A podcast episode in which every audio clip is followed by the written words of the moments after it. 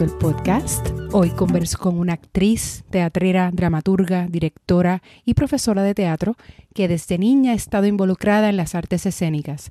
Ella bailaba, tocaba el piano, cantaba, pero fue a los 14 años cuando se enamoró de la actuación, específicamente cuando entró a la Liga de Oratoria en Español y conoció el monólogo La Pepa está en la Ashford de Juan González Bonilla. Y aunque recientemente tuvo el honor de interpretar a la Pepa en el escenario, su trayectoria incluye un sinnúmero de proyectos teatrales, películas y cortometrajes.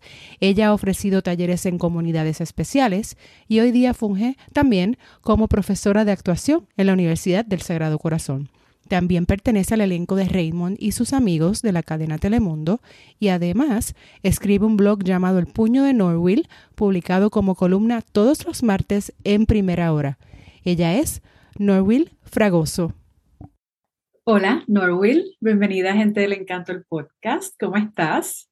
Muy bien, y tú, gracias. Feliz y agradecida de estar contigo y todos tus seguidores Qué el día de hoy. Yo también, feliz de que estés con nosotros hoy compartiendo un ratito. Bueno, comencemos, Norville. ¿Por qué quisiste ser actriz? ¿Y cuál fue tu primera oportunidad en este campo? Así que recuerdes. Pues mira, yo quise ser actriz. Yo creo que a mí el escenario me llamaba desde que nací. Porque mi madre me puso a coger clases de baile súper chiquita y ahí empecé a enamorarme del escenario. No obstante, eh, sabía que el escenario me seguía llamando porque yo estudié en el Colegio San Antonio de Río Piedra y todas mis electivas fueron en la clase de drama. Eh, yo escribía la obra de la velada navideña en sexto grado, o sea que siempre estuve como bien presentadita. Y en noveno eh, entré al equipo de oratoria del colegio y ahí me enamoré de la actuación propiamente y a conciencia con el monólogo La Pepa está en la Ashford de Juan González Bonilla. Y ciertamente ese es el primer personaje que yo recuerdo que me dijo, esto es lo que yo quiero ser, yo quiero ser actriz no matter what. Pues, ¿verdad? Yo tenía esa pregunta, pero ya que mencionaste a la Pepa, vamos a brincar esa pregunta, que recientemente te vimos el personaje de la Pepa, de La Pepa está en la Ashford, de la obra. ¿Cómo entonces fue esta experiencia, ahora que dices que tiene una importancia, ¿no? De, de tus comienzos. Pues mira, ese texto, pues es un texto muy fuerte. Cuando me dan el, eh, el, texto a mis 14 años, el maestro, Andrés Santiago Rivas, que en paz descansé, me dijo, llévaselo a tus papás para que tus papás lo lean y te autoricen. Y si ellos están de acuerdo, pues que lo hagas. Y yo, pues sí, se lo llevé a mamá, se lo llevé a papi, y ellos dijeron, eso no eres tú, eso es un personaje, así que lo puedes Muy bien, que te apoyaron ahí desde el principio entrada. Qué bien. Y pues cuando yo empecé a estudiar el personaje, empecé a descubrir otras cosas que nunca había descubierto. Empecé a sentir otras cosas, empecé a potenciar mi capacidad de imaginación mucho más de la que lo había potenciado. Y empecé a abrazar el personaje con mucha rigurosidad y con mucha entrega, con, con, con mucho corazón. Y así le fui dando forma al personaje. Y mi mamá, que siempre ha sido súper cómplice mía, pues un día me dijo, vente, vamos a, pasear por el Llorens y vamos a llevarte al condado para que veas lo que es y lo que significa y dónde está. Y eso hicimos. Qué lindo. Eh, durante tu trayectoria como actriz, ¿alguien que te ha servido o te sirvió de inspiración o como mentor o mentora? son tantos, tantos, tantos, tantos, pero podría decir que, que Maritza Pérez Otero, que es la directora de los jóvenes del 98, es pieza fundamental en mi desarrollo como artista. Eh, Maritza me despertó la conciencia social, pero también me despertó la conciencia artística. Y con ella me enamoré del teatro, mucho más de lo que ella estaba, y me enamoré del teatro que nos hace pensar y que nos invita a, transformar la vida en la que vivimos desde, desde ese lugar y con cierta responsabilidad ciudadana. Así que yo creo que ella es esa pieza fundamental en mi, en mi trayectoria. ¿Y cuándo tú te diste cuenta que podías hacer reír a la gente?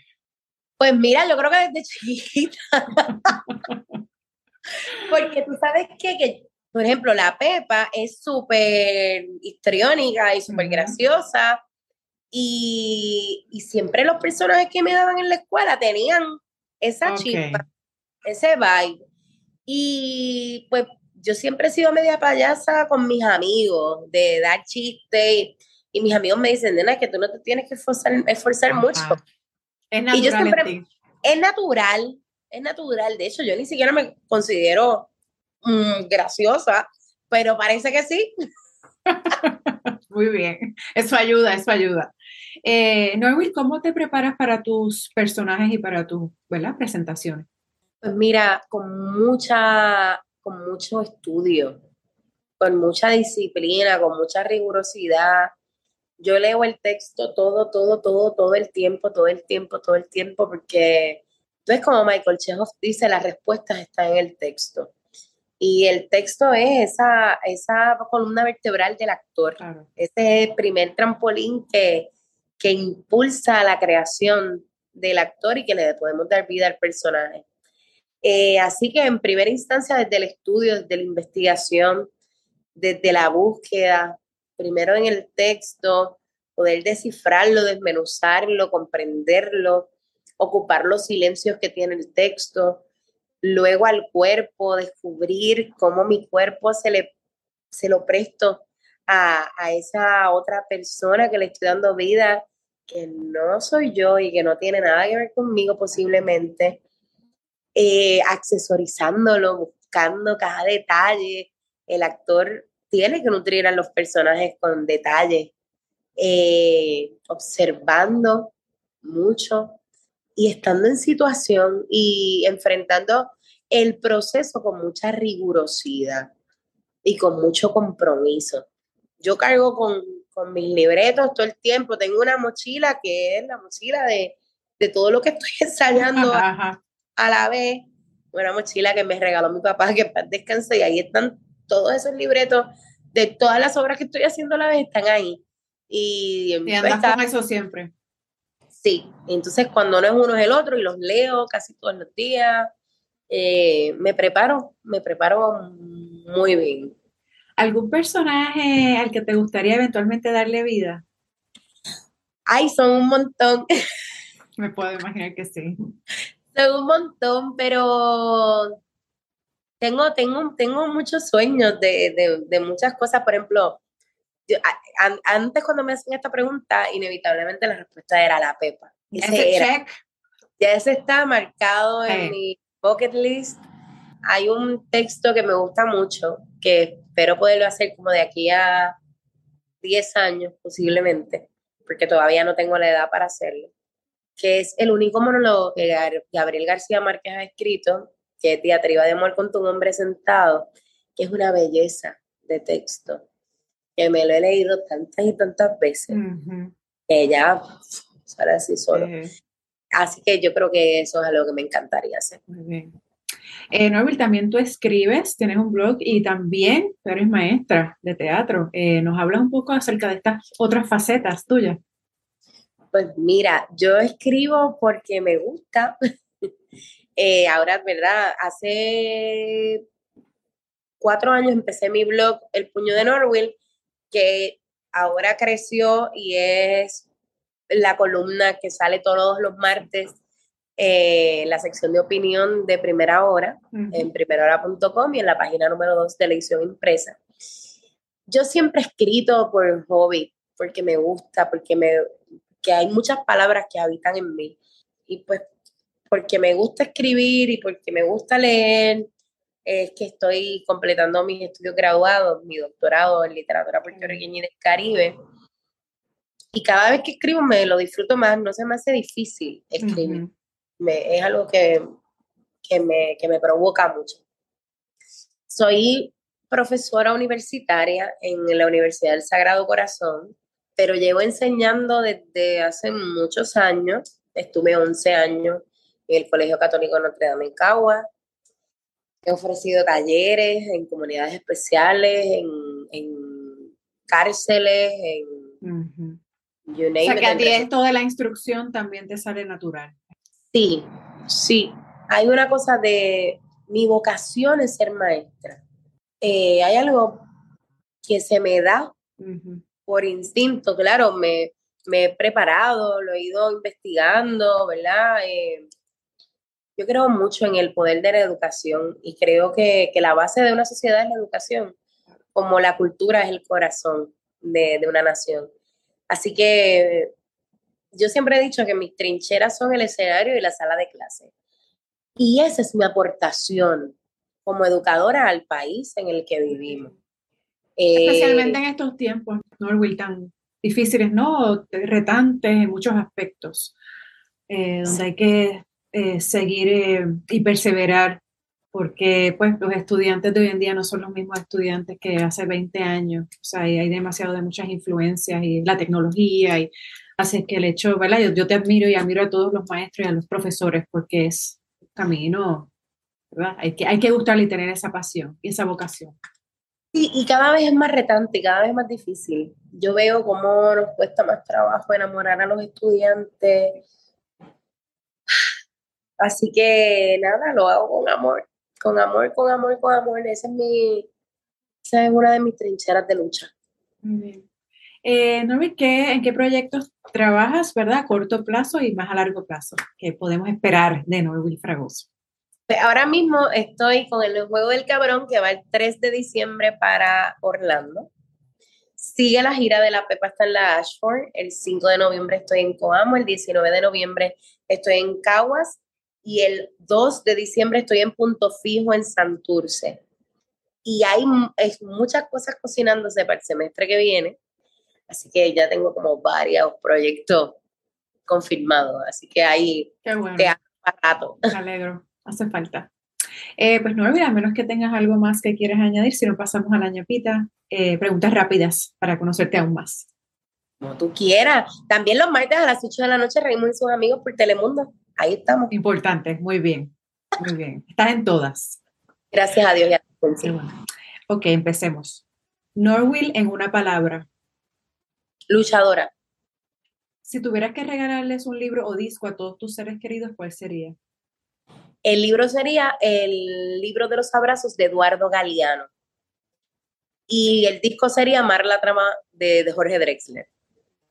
Una frase que te guste o inspire.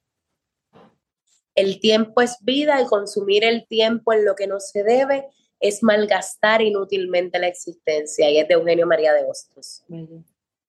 La palabra que más usas. Gracias. El pensamiento que más te visita. Dar gracias a Dios todo el tiempo por todo lo que hago y por todo lo que tengo. Un buen consejo que te hayan dado. Ser fiel a mis ideas y luchar por ellas. ¿Qué es algo que has vivido y que nadie se debe perder de experimentar? Dianche, qué buena pregunta. abrazar la fe a conciencia y no a ciegas.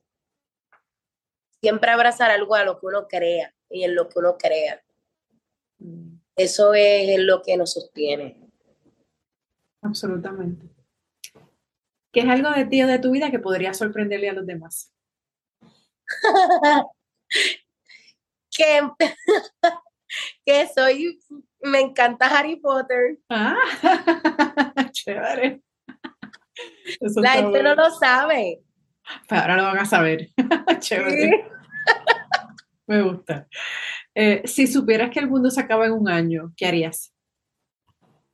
Uy, tantas cosas. Vivir y vivir y vivir y ser feliz con la gente que amo, tenerlo cerquitas todo el tiempo, todo el tiempo, todo el tiempo. ¿Y un puertorriqueño o puertorriqueña que admires? tantos, tantos, tantos, tantos, pero podría decir, puede sonar clichoso, pero Julia de Burgos para mí es muchas cosas y es una fuente inagotable de inspiración y era una mujer adelantada a su tiempo y muy mal comprendida. Norby, ¿cómo las personas pueden seguirte en las redes? Norwil en Instagram, Norwil Fragoso página oficial en Facebook y Norwil Paola en Twitter.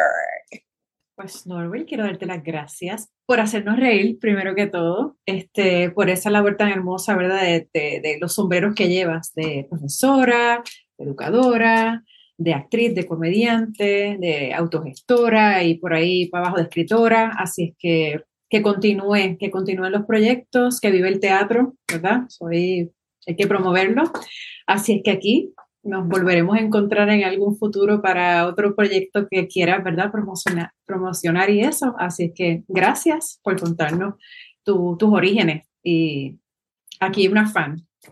Gracias, igual agradecida y siempre a la orden. Gracias a todos por el cariño, por el apoyo y por ustedes existimos, así que muchas, muchas, muchas, muchas, muchas gracias y gracias por lo que hace. Es importante documentar a nuestros artistas, nuestra gente, nuestra cultura y gracias, gracias, gracias.